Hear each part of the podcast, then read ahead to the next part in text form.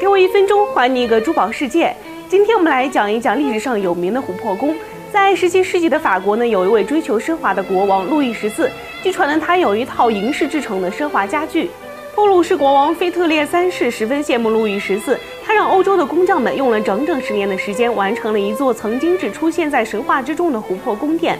整个琥珀宫全部由琥珀的拼接雕刻而成，并饰以钻石、宝石和银箔，成为当之无愧的稀世珍宝。曾在十八到二十世纪一度被称作是世界第八大奇迹。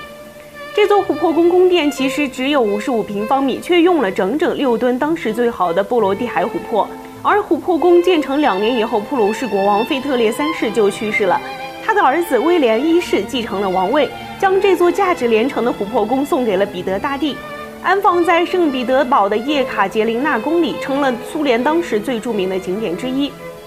一九四一年的纳粹德国入侵苏联，翡翠宫没能逃出纳粹的魔爪，从此翡翠宫销声匿迹，不知所踪。了解更多的珠宝资讯，请添加微信号。好的，今天的珠宝一分钟到这里就结束了，我们下期再见，拜拜。